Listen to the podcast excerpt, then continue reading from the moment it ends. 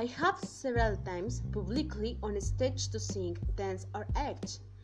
I have eaten pizza several times when I feel like it. I have been to History and Anthropology Museum when I have time. I have run two times in competitions. I have traveled to Puerto Vallarta many times.